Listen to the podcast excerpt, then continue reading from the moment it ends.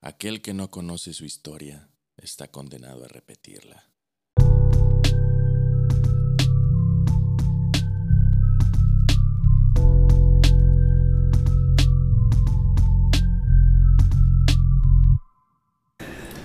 Sean bienvenidos a un episodio más de Retomando la Historia. Eh, en esta noche vamos precisamente a retomar el episodio anterior, justo donde lo habíamos dejado, sobre la guerra de las dos rosas, la rosa blanca y la rosa roja. De Antes York y de Lancaster. Así es. Antes de eso vamos a, a- pues vamos a ver cómo estuvimos en esta semana. De hecho nos demoramos un poquito porque anduvimos un poquillo enfermos por ahí, más de lo que de lo que ya estamos, ¿verdad? Nos, nos pegamos de más los dos y los dos terminamos con lo mismo. Sí, vale- valió, valiendo, valiendo, pero No, no se abracen con su compa encuerado, por favor. Muchas cosas pueden pasar. sí. Eh, eh, dejando eso a un lado, ya estamos de vuelta con vamos con este con este tema que habíamos dejado pendientes en, en bastante emocionante. Les damos un pequeño resumen que era sobre la, la guerra de las dos rosas. Que, ah, bueno, es más, ya lo habíamos comentado, es en aquello en lo que se basó George Martin para crear la saga de Aso- Asoyaf o El gordito feliz que le encanta echar la huevita. y que ya hace mucho dejó de escribir la saga, o mejor conocido como Game of Thrones. Eh, si son fans de la serie, pues esperemos que, que les haya gustado el primer episodio y que este segundo... ¿De la serie o, de, o del podcast? Bueno, del podcast y asimismo también de, de la serie de, de God, ¿verdad? Que es punto de parte. No, si son fans de nosotros, primero que nada.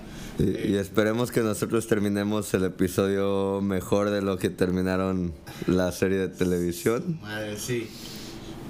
Totalmente de acuerdo. Esperemos que sí. Bueno, pues eso, eso todo eso va a depender de, de ti, Campa. Puta madre, ya valió madre. Bueno, pues sin más preámbulo, vamos a darle, ¿no? A lo que venimos. Claro, claro. Pues como recordarán, estamos hablando de, de la guerra de las, de las dos rosas.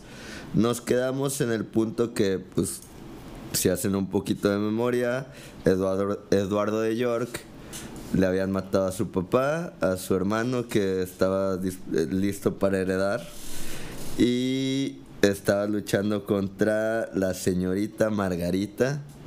Los venció en la ciudad de York. Entonces entró, conquistó la ciudad y el pueblo muy feliz lo recibió. Y con la ayuda del obispo, pues habían, habían intentado coronarlo. Gloriosamente entró a la ciudad con todo el apoyo de la ciudad y estaba dispuesto a, a coronarse como rey. Eh, bueno, después de esto ya llegaron Eduardo de York y, Warwick. Entraron a la ciudad de Londres y pese a que estaban todos listos y dispuestos a coronarlo como rey, pues Enrique se, no Eduardo Eduardo IV eh, dijo que él no estaba dispuesto todavía a ser coronado legítimamente hasta que Enrique VI y Margarita no hubieran sido o ejecutados o exiliados. No, no sé si eso era por honorable o mamón. Pues era por eliminar cualquier proclamación que pudieran tener todavía, porque todavía tenían grupitos disidentes, todavía tenía un poco de apoyo, habían perdido bastante por todo el desvergue que hicieron, pero pues era para que no queda- quedara duda de que él era el legítimo rey, sí. claro, porque como recordaremos están luchando la legitimidad y él quería que ya no se pudiera cuestionar ese tema de, de si era él el que debía de quedar o no. Ok. Bueno, después de todo esto, también anunció que Enrique VI había violado el acta de acuerdo al permitir que su esposa levantara ejércitos contra los herederos al trono. Como decimos, él ya se había nombrado que ellos eran los legítimos herederos. Pues sí, o sea, no iba a decir sí al- a los... Todavía se puso verga contra los pendejos. Que, no, él, él estaba marcando su legitimidad. Claro. Eh, por tanto, el argumento legal que tenía pasó a ser que la victoria de Eduardo no era más que una restauración de sus legítimos derechos Ajá. eh, de manera que Enrique VI y por ende los Lancaster no habían sido sino usurpadores de su poder. Sí, el trono. Así es. Una vez consolidada la situación en la capital, pues el joven York y Warwick se dirigieron al norte y levantaron, obviamente con más apoyo del pueblo, pudieron levantar un, un ejército más grande.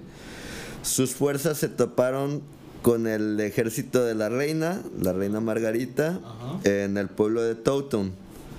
Eh, la famosa batalla de Towton se convirtió en la más grande y la más sangrienta de todo lo que fue la guerra de las dos rosas. Así es. ¿Cómo de cuántos fue? Ahorita Ah, vamos a hablar de eso. Ah, perdón. Nah, nah, te, te- te estás acelerando, Sí, pa, tranquilo.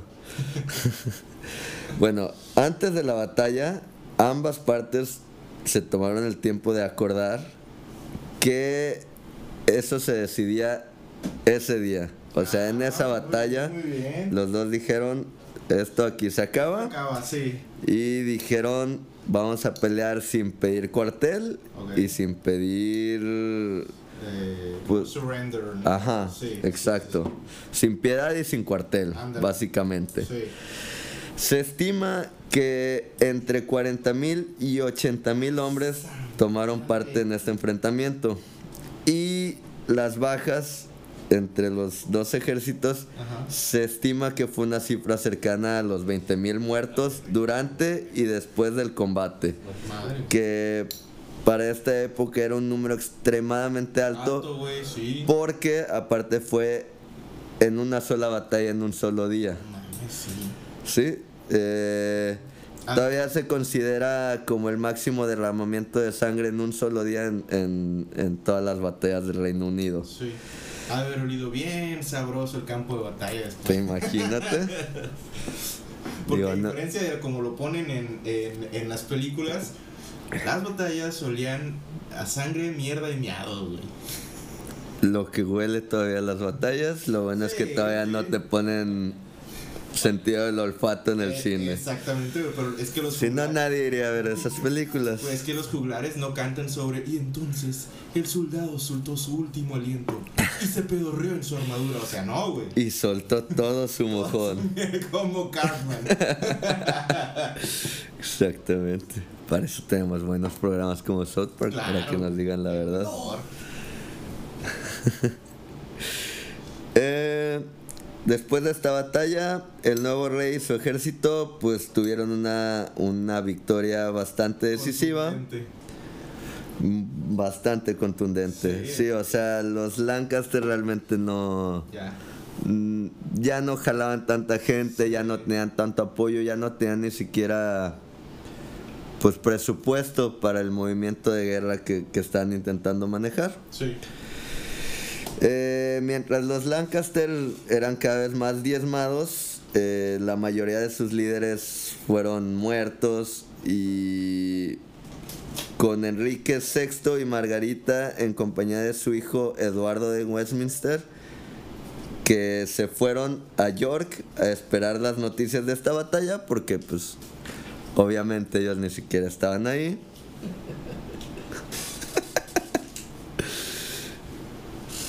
Como, como tal zorra. Perdón, es que tenemos una interrupción aquí. Madre, sí, Camarada nos está bailando. sí. Como en aquella época, ¿eh? Todo, todo ambientado. Claro, claro. Estamos con, con un juglar, con Eh, Con nuestros atuendos. Este, sí, sí, sí. Yo traigo un, un, un corsé de esos que te ponían las chichis hasta la barbilla. bien chichón se Sí, ve, deberían de ver al joven Pedro IV. Así es. Bueno, continuando. Segui- seguimos Estamos- intercambiando. estamos traficando aquí. Bueno, estaban esperando en York eh, Enrique VI, Margarita y su hijo Eduardo de Westminster. Y apenas se enteraron del, del macabro resultado, decidieron moverse todavía más y se fueron para el norte. Muchos de los lores que apoyaban todavía la causa de los, de los Lancaster, pues al ver esto obviamente, Ya, ya. cambiaron de bando en chinga y se fueron al lado de Eduardo. Sí. Pues sí, no son pendejos. Todavía no van a la batalla estos cabrones. Pues sí, se cambiaron. Claro. Eh, los que no se cambiaron de bando fueron perseguidos hacia el norte, siguiendo a, a, pues a sus señores, Sí. los que querían que quedaran de, de reyes. Y se refugiaron en, un poco de- en unos pocos castillos y también los que no se fueron al país de Gales y ahí, ahí se escondieron por un rato. Ajá. Eh, Eduardo de York se dirigió directamente hacia la ciudad de York con el fin de, de ahora sí tomarla, conquistarla, solidificar su, su lugar. Sí, sí, su asentamiento. Así es. Eh, y se enfrentó a, como recordarán, las cabezas de su padre, su hermano y Salisbury, que habían sido Ah, sí. puestas eh, justo en la entrada de York. Y ahí en picas, ajá. Así es, pero él se encargó en cuanto llegó de quitarlas y reemplazarlas por lo que eran los destacados líderes de la casa de York, los que tomó prisioneros y como ya habían acordado que no iba a haber tregua, De la Lancaster. Ah, de, la- de los Lancaster, Sí. exacto, sí me Digo que confundí. ya también han de haber estado bien descompuestos, güey, las cabezas de su jefe, ¿no? O sea, Ah, claro, sí, pues más digo, les ponían algo, les hacían para que, sí, los sumergían en brea En brea para que se conservaran. y era el chiste, ¿no? Exhibir y- Sí, claro. Miren este. sus victorias a los que habían matado los importantes, pero él se encargó de quitarlas y puso a los líderes de la casa Lancaster que pues había tomado prisionero y decidió matarlos porque no había tregua. Eh, entre estos líderes se encontraban el famoso Lord Clifford de Skimpton Craven, eh, que había Era un perro rojo gigante. Exacto, un perrote mamalón, pero ahí le dieron le dieron cuello y le pusieron la cabezota ahí. Ah, su madre. Puta chavos, si vieras la cabezota que le pusieron. Bueno, este Lord Clifford era el que había ordenado la muerte, la ejecución de- del hermano de, de Eduardo, Edmundo de York. Sí. eh, después de la batalla de Wakefield, entonces claro que se encargó de exhibir, de exhibirlo Le cargó. Así es. Eh, Enrique VI y Margarita se refugiaron en el reino de Escocia, donde pues el buen rey Jacobo III de Escocia les, les dio asilo. Eh, con la promesa renovada de la entrega de Berwick, intentaron cumplir el juramento de, de invadir nuevamente Carlisle ese mismo año. Era un acuerdo que tenía Jacobo III con lo que era ahora los rebeldes que están intentando Sí. quitar el, el derecho. Eh, pero como estos no tenían ya ningún financiamiento ni tenían muy escaso apoyo, eh, pues fueron bastantemente fácil derrotados por las tropas de Eduardo de York, que aprovechó la incursión para expulsar a los últimos miembros de la casa de Lancaster. O sea, ahora sí ya habían Ya, perdido sí, todos sí, sus ya. dominios, todos sus territorios. Ajá. Y ahora sí que el, el joven York era el que tenía pues las de ganar. Sí, ya ahorita ya él está en un jardín de rosas, él ya victoria tras victoria. De rosas blancas. Y ahora sí tuvo lugar la coronación oficial de Eduardo IV. eh, eh, fue el 28 de junio de 1461 en la ciudad de Londres. Hace poquito, güey. No, no tiene mucho. Pues, si te vas a pues nada de historia tiene mucho.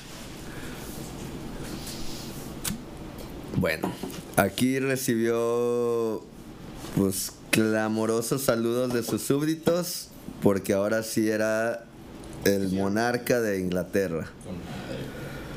Y pudo gobernar por alrededor de unos nueve años en relativa paz, no tuvo preocupaciones. Y pese a, seguro- a su segura posición en el sur, Eduardo IV no logró todavía consolidar todos todos los territorios, sino hasta el año de 1464. Eh, todavía había algunas rebeliones estacionales. Sí. De repente había alguien que se le opusiera. Claro. Y algunos castillos seguían todavía con gente de los Lancaster. Ujú. Digo, ya era... ¿Asediados o.? No, pues todavía no habían logrado sacar a todas las tropas va. que habían tenido los Lancaster, pero pues ya nada más eran disidentes Sí. que ahí seguían ocupando porque ya sus, sus lores ni siquiera estaban ahí, estaban en Escocia. Eh, más allá de estas rebeliones ocasionales, pues no tuvo realmente grandes problemas. Eh, las localidades de Dunstanburg, Alnwick y Bamberg, que todas están en Northumbre- North- Northumberland, fueron las últimas que, que tardó en someter, pero ya lo logró porque no tenía realmente mucha resistencia. Sí. Y la gran fortaleza del castillo de Hamlet en Gales se rindió en 1468. Chale. O sea, solo cuatro años después de que ya había tomado su asiento. Sí, lo coronaron. Y después de siete largos años de sitio. Ese castillo sí lo estuvieron sitiando Güey, por siete años. ¡A la Imagínate. Uy, ¿cuánto tenían de reservas ahí o qué tragaban? Pues es el pedo que luego ya comían hasta los perros, las ratas. Ah. Eso es lealtad, eh, pa. Ya cuando empiezas a tragar. Pues yo creo que son ya más ganas de que no te lleve la verga totalmente. Ah, pues sí. Pues sí, porque Sí, sí, también. Pero, estás apoyando a los otros a los otros lores, pues obviamente en cuanto te quiten de ahí te va a llevar la chingada un poquito fuerte. eh, Podrían haber aplicado la que lo de los la de los alemanes cuando ya había caído este la Alemania nazi, güey. Irse a Argentina, No, eso es hacerse los altos- pendejos. Los altos rangos de ¿cómo se llama? del Tercer Reich. No, güey, o sea, de que los alcaldes y eso de que se empedaban, ¿no te acuerdas? Que se metían unas tremendas pedotas, armaban una orgía, una cena y al otro día se pues, ya lo que cabeza. pasa. Sí, güey. Sí, sí, sí. Digo, ellos no tenían la habilidad de dispararse tan No, rápido, pero, pues, un espadazo, güey. porque así funciona el suicidio con espadas, claro, güey. No, me capaz que te infectes y tardes semanas. Es más probable. Eh, pues el, el depuesto rey Enrique VI fue capturado en 1465 y fue conducido como prisionero a la Torre de Londres, donde pues Torre de Londres. así es, pero todavía todavía se considera que para esa época y para todos los conflictos pues, lo habían tratado bastante razonablemente. Sí. Lo habían tratado bastante bien. Eh, en 1464 se produjeron todavía dos revueltas eh, en la- por la causa de los Lancaster. ¿Buscando liberarlo o...? Eh, no, no, no. Esto fue un año antes de que lo capturaran. Ah, ok. Pero pues todavía seguían, seguían intentando hacer sus movimientos, ya no tenían capital, ya no tenían apoyo, pero con el poco que tenían, pues daban ciertos ataques para causar desmadre. Sí, sí. Eh, la primera fue la batalla de Hedgley Moor, que fue el 25 de abril de 1464, y la segunda fue la batalla de Hepsham, que fue el 15 de mayo.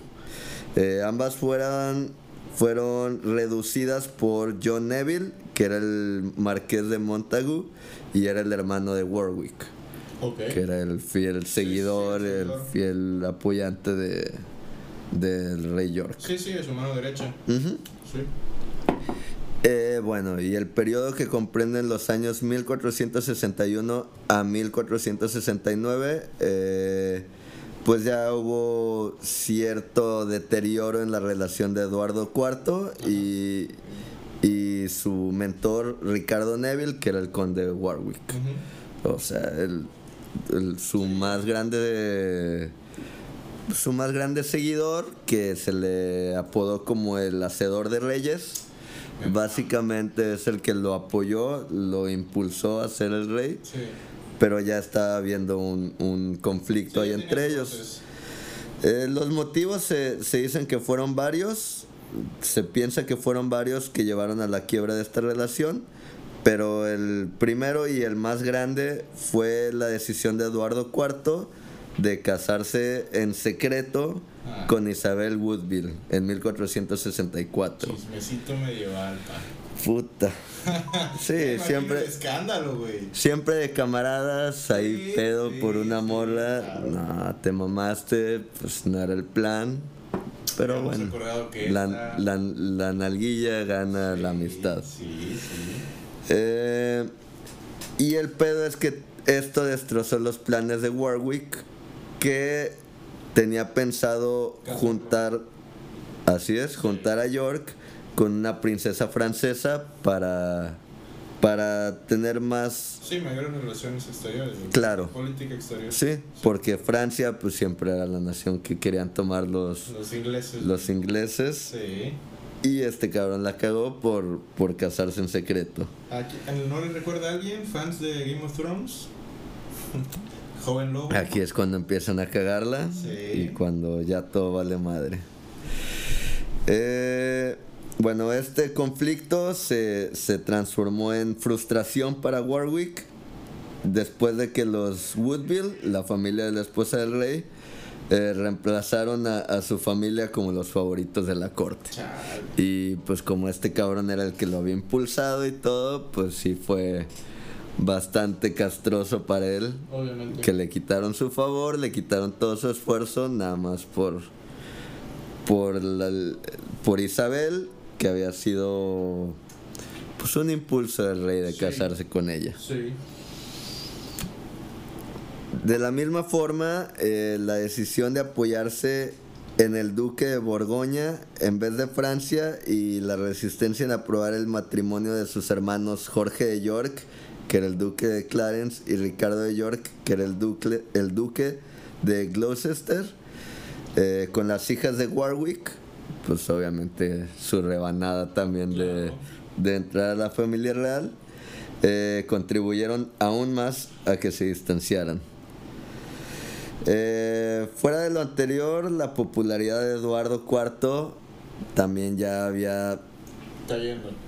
Cada vez iba decayendo más porque aumentó los, los impuestos Esa madre, es que porque siempre, güey, hasta la fecha. porque no ya llega güey. es que ya llegaron a donde ellos quieren estar Sí, pues ahora sí es Es que, sí, pues, es momento de la retribución ya ves que aquí está el varo, pa, pues voy a empezar a jalar. claro digo ellos no querían ser reyes por por el bien de servir sus pueblo, corazones sí. y servir al pueblo era claro. Porque los ponía en mejor posición siempre For the greater good. Nah, of their purse of course. Así es. Bueno, los impuestos y aparte violaciones a la ley que continuaban cada día y cada día más eran el pan de cada día. Prima nocte o qué?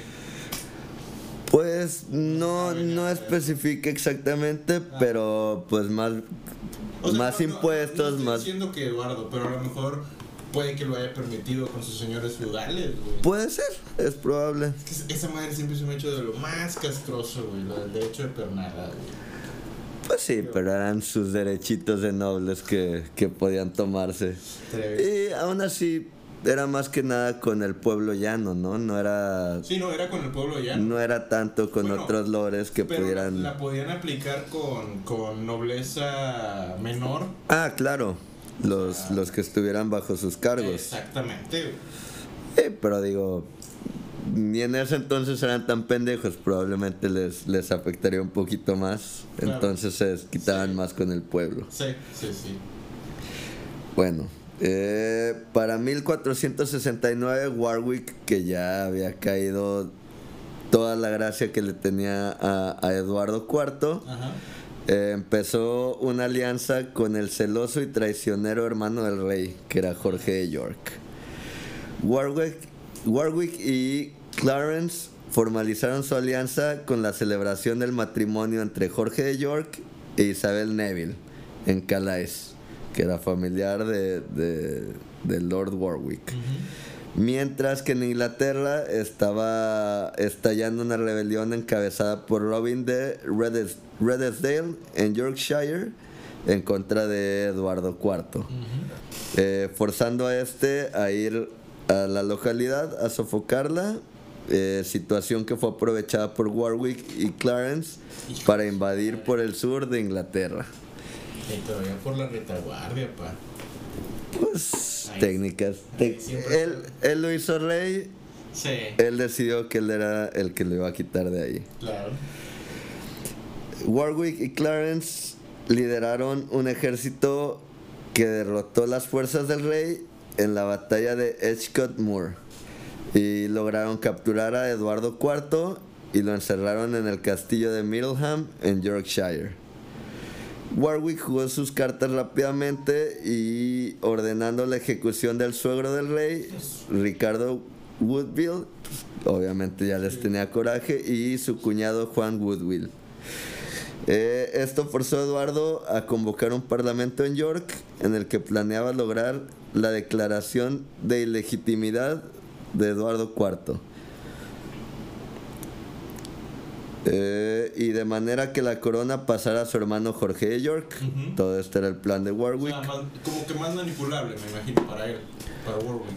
Pues como que se estaba sujetando más a sus planes. Ajá. Sí, como él era el hermano celoso y el que el que no le gustaba que estuviera su hermano mayor, Siempre. pues obviamente él se ofreció a ser digamos que el peón de Warwick para lograr sus planes. that's so medieval. Bastante. Warwick jugó sus cartas y mandó a matar a- al suegro y al cuñado del rey. Esto forzó a Eduardo IV a convocar el parlamento en York eh, y declarar para que lo declararan ilegítimo y quedara Jorge de York como heredero.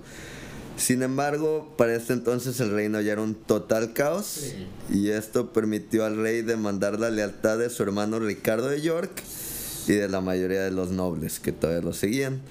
De manera que el duque, el duque, de puta ya me estoy Ya, ya, trabando. Con el ducle, ¿eh?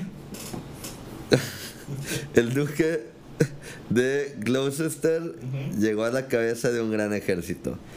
Entonces, Warwick liberó al rey Eduardo IV, creyendo que podría llegar a tener influencia todavía sobre él. Ajá.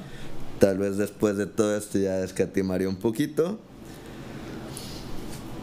Y valió mal. Pero este aprovechó la rebelión que se estaba dando en Lincolnshire para levantarse en armas y acusó a Warwick de complicidad de rebelión con su hermano, su hermano el celoso. Sí.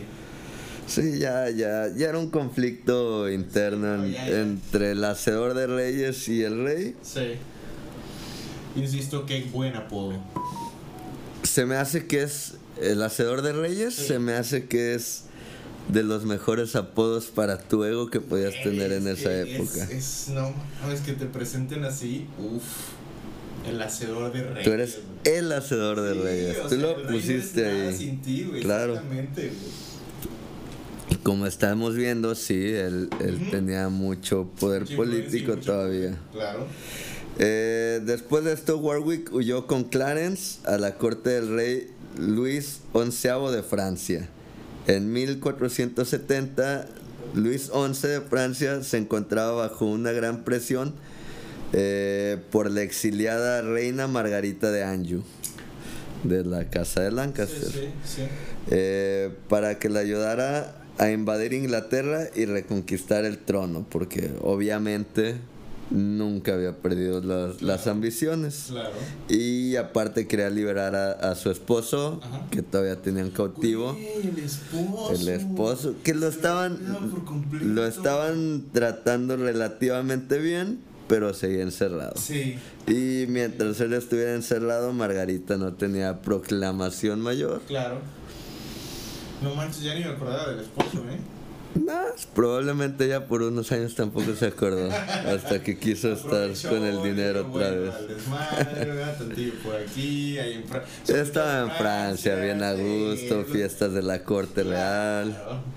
Con, con algún Rey Luis, como siempre en Francia todos eran Luises. Exacto, el Sí. rey Luis XI.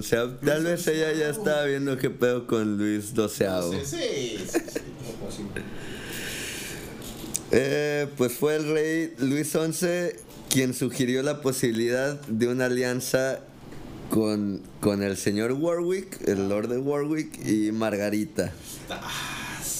Ahora sí ya se estaban Bien. yendo por el hacedor de reyes. Bien backstab del Eduardo, güey. Eh, pero a ninguno de los de los dos que eran enemigos acérrimos todavía, pues no, no les gustó mucho. Claro. Pero pese a, pese a su reticencia, eh, ambos llegaron a darse cuenta que tenía mucho potencial esa alianza. Ok. Podían lograr mucho y pese a los fines que perseguían cada uno, pues los dos se podían beneficiar bastante. Sí.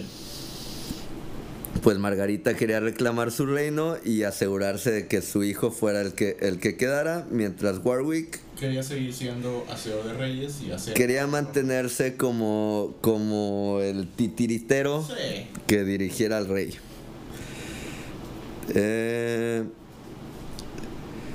eh, fuera de que Enrique VI, su hijo, o, o Jorge de York fueran los que quedaran, pues él, él quería Sí, ser lo que el que estuviera atrás. estar ahí al lado del. Sí, realmente él ya, pues ya no le interesaba quién fuera el que quedara, Sí. él nada más, pues le jugaron chueco, pues él ya quería beneficiarse de todo el esfuerzo que había tomado. Sí, pues claro. En cualquier caso, los dos se comprometieron por medio de una, alianza, de una alianza matrimonial entre el príncipe de Gales, Eduardo de Westminster, Ajá. y la hija menor de Warwick, que era Anna Neville. Eh, este pacto tomó vigor eh, y se lanzaron a, a invadir Inglaterra en el otoño de 1470 con la ayuda todavía de Jorge de York. O sea, él todavía lo tenían como aliado, Sí. Warwick, Sí. eh, pero ya con la ayuda también y la alianza de relación sanguínea que tenía con Margarita de Anjou. Y, sí. y un poco de apoyo de Luis Sanseao, ¿no? Sí, sí, también tenían... a- Él fue el que, el que se le ocurrió la alianza que, que tomaran, porque Pues- también Warwick lo que quería es que el rey se casara con, con un familiar del rey de Francia. Francia, An- Entonces a todos les convenía. claro. Eh, esta invasión por fin se- significó la derrota de Eduardo IV y por fin lo, lo lograron destituir como rey y lo exiliaron. Cha. Eh, retornó la corona hasta ese momento eh, al, al que había sido preso el rey Enrique VI. Lo liberaron, ya le restituyeron su corona, pero ahora como mar- marioneta de Warwick, Siempre. que era realmente el que dirigía el poder en Inglaterra. Sin embargo, la restauración de los Lancaster no le gustó a Jorge, puesto que él era de la familia York y él quería que se quedaran los York en el poder. La restauración de los Lancaster no le gustó a Jorge, como ya habíamos dicho. Sí. Eh, por lo que este se intentó aliar con su hermano, que, que el que se había encargado de quitar del poder, Eduardo Es que no te- IV. No, tenía ni idea que su hermano era el que estaba detrás de todo también. Pues no, pero pues él era el que quería quedarse y ya que vio que no iba a ser él, Ajá. pues dijo, hermanito, sabes que te recibo otra vez mejor. Sí. No hay que dejarnos de estos. Eh, y logró hacer una alianza con este en marzo de 1471, eh, cuando Enrique IV desembarcó con sus tropas en Ravensburg. Estas tropas provenían del ejército levantado por Eduardo IV con la ayuda de Carlos el Temerario, que era el duque de Borgoña, eh, que fue obligado a hacer, pues, a conseguir el ejército por el rey de Francia, que ya para este entonces había traicionado a Warwick.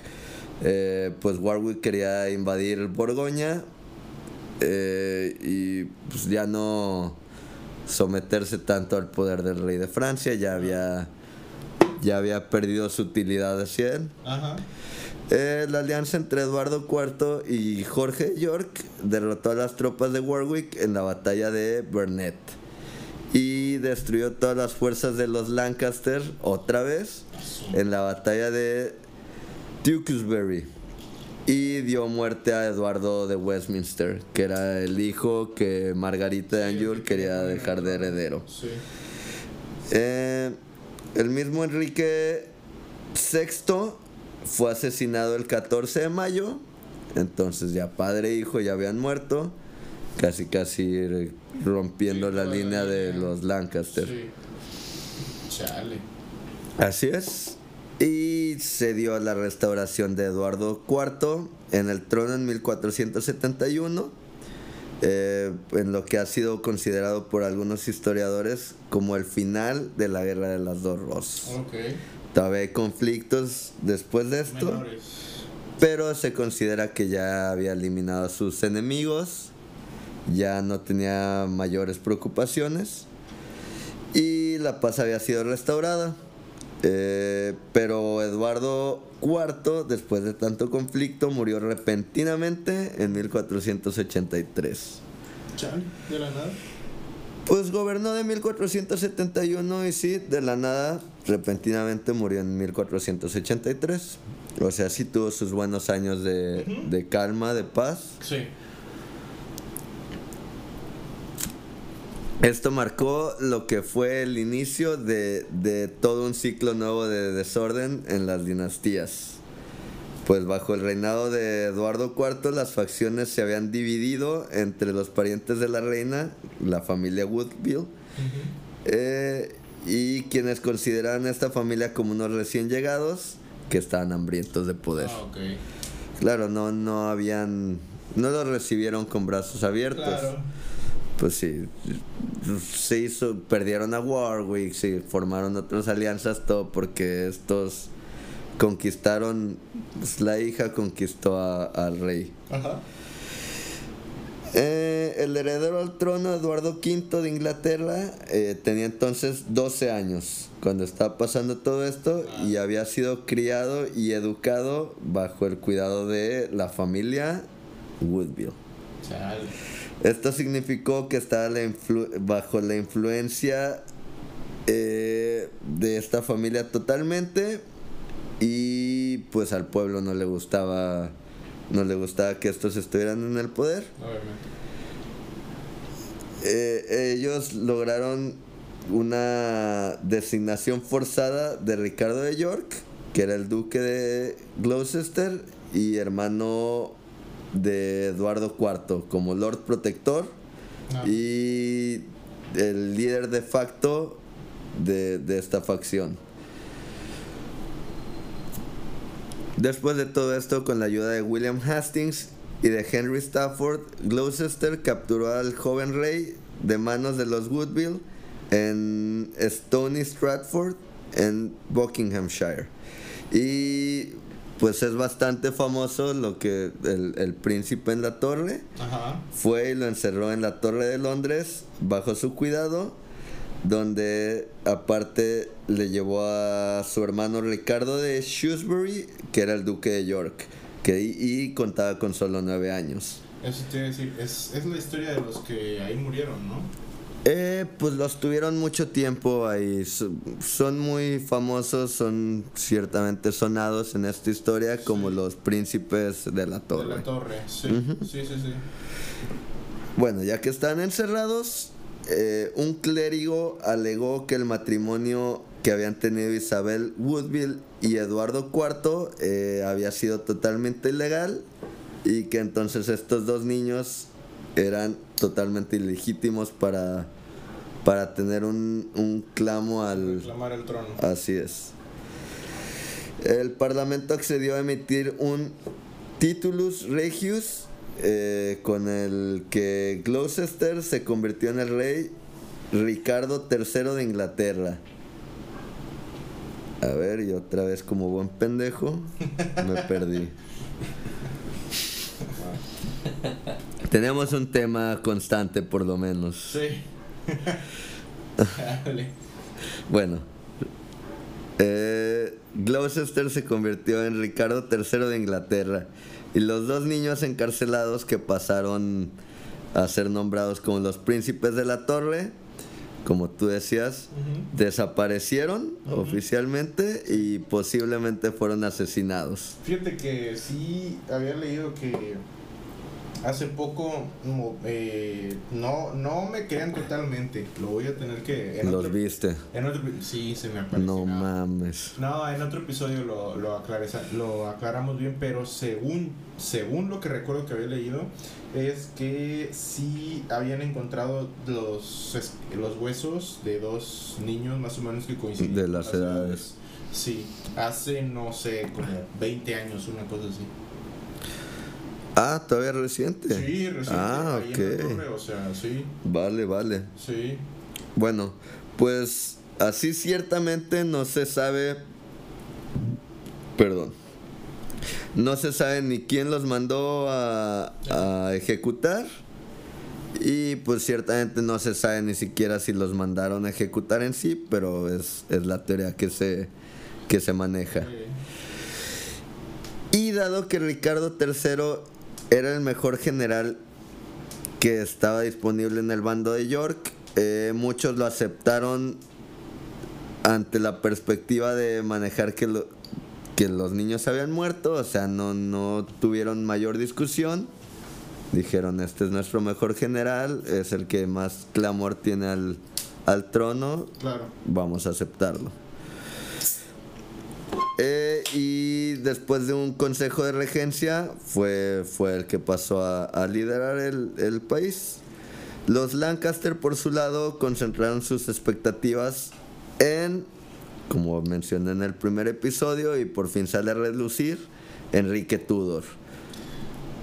Por fin se presenta el señor Tudor, Tudor, cuyo padre Edmundo Tudor, que era el conde de Richmond, era medio hermano de Enrique VI. Sin embargo, la pretensión de Enrique Tudor al trono era por medio de su madre, que era Margarita Beaufort, y era descendiente de Eduardo III por vía de Juan Beaufort, que era hijo eh, en sí mismo de Juan de Gante, el duque de Lancaster, quien era a su vez hijo de Eduardo III. Ya era todo un desmadre, pero era, era el que ahora están apoyando los Lancaster para no dejarse ganar por los York. En la batalla de Bosworth, el 22 de agosto de 1485, las fuerzas de Enrique Tudor pudieron derrotar a Ricardo III, que falleció en la, en la batalla consiguiente, y así convirtiéndose Enrique VII como rey de Inglaterra. El señor Tudor pasó a tener el trono. Eh, el rey fortaleció su posición casándose aparte con la hija de Eduardo IV, Isabel de York, mm, que era la mejor reclamante en ese momento al trono por, por medio de la casa de York. Era, listo. Así es, él ya tenía un PR bastante chingón. Sí, claro. Ya estaba concentrándose en unir mejor a la familia, en estar en pedos constantes. Ajá.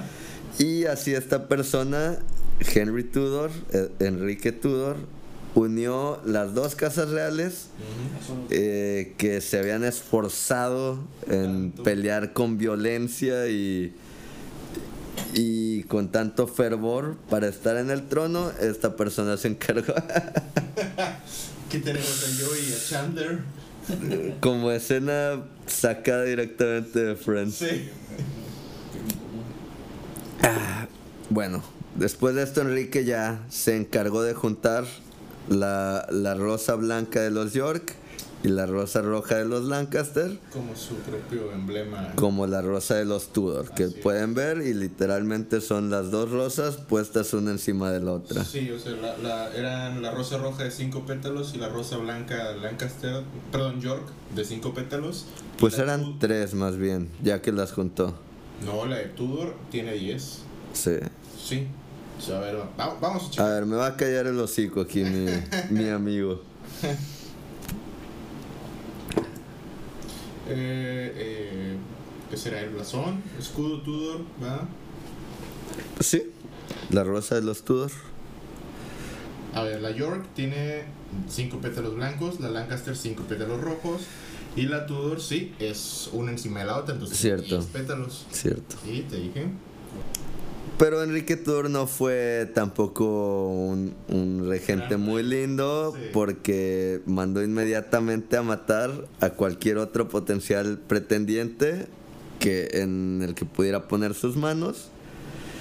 Y esto se continuó todavía con su hijo Enrique VIII de Inglaterra.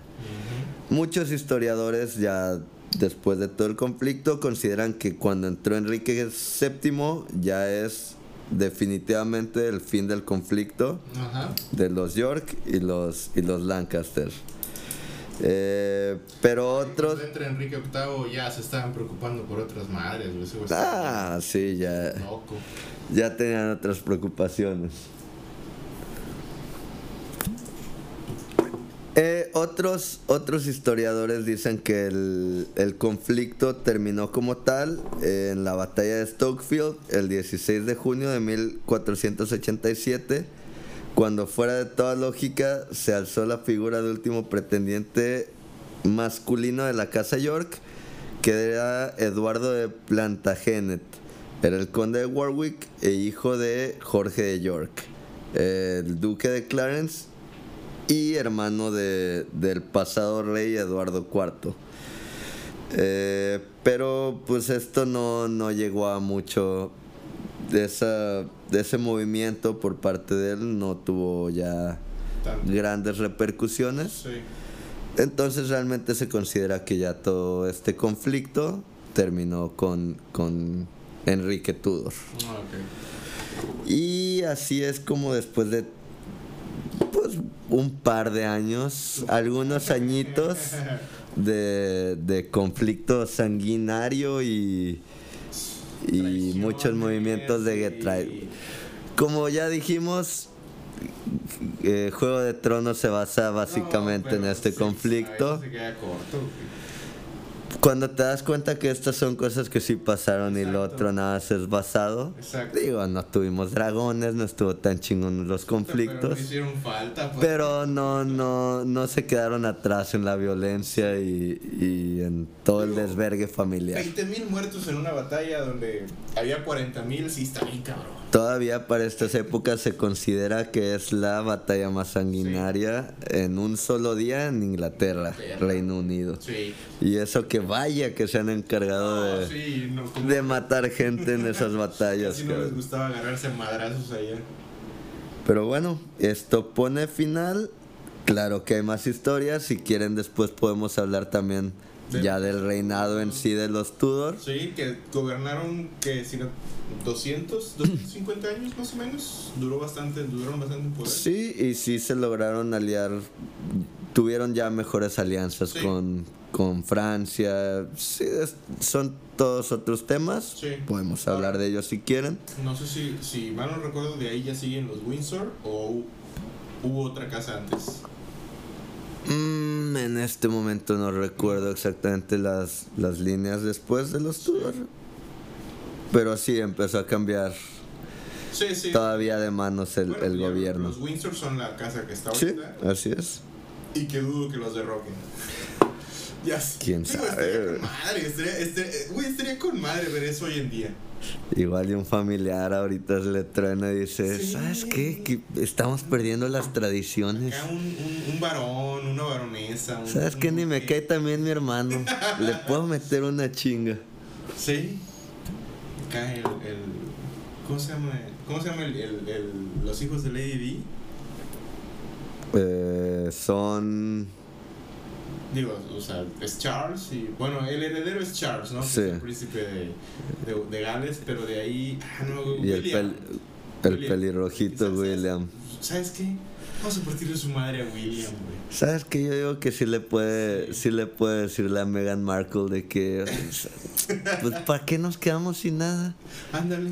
Pues tenemos tradición de eso. Imagínate, y se quedan gobernando House Markle. Unos gringos negros. Unos-. No, más Negros pelirrojos, güey. Pero sí, esto pone fin al conflicto y a las grandes batallas de la Guerra de las Rosas. Es una ex- excelente parte de la historia del Reino Unido. Eh, No para los que vivieron en ese no, no para entonces, que pero vivieron, sí, para nosotros que la podemos escuchar, eh, cotorreando, pisteando unas buenas chelas. si te gusta la historia y, y te interesan las tragedias que vivieron, Sí.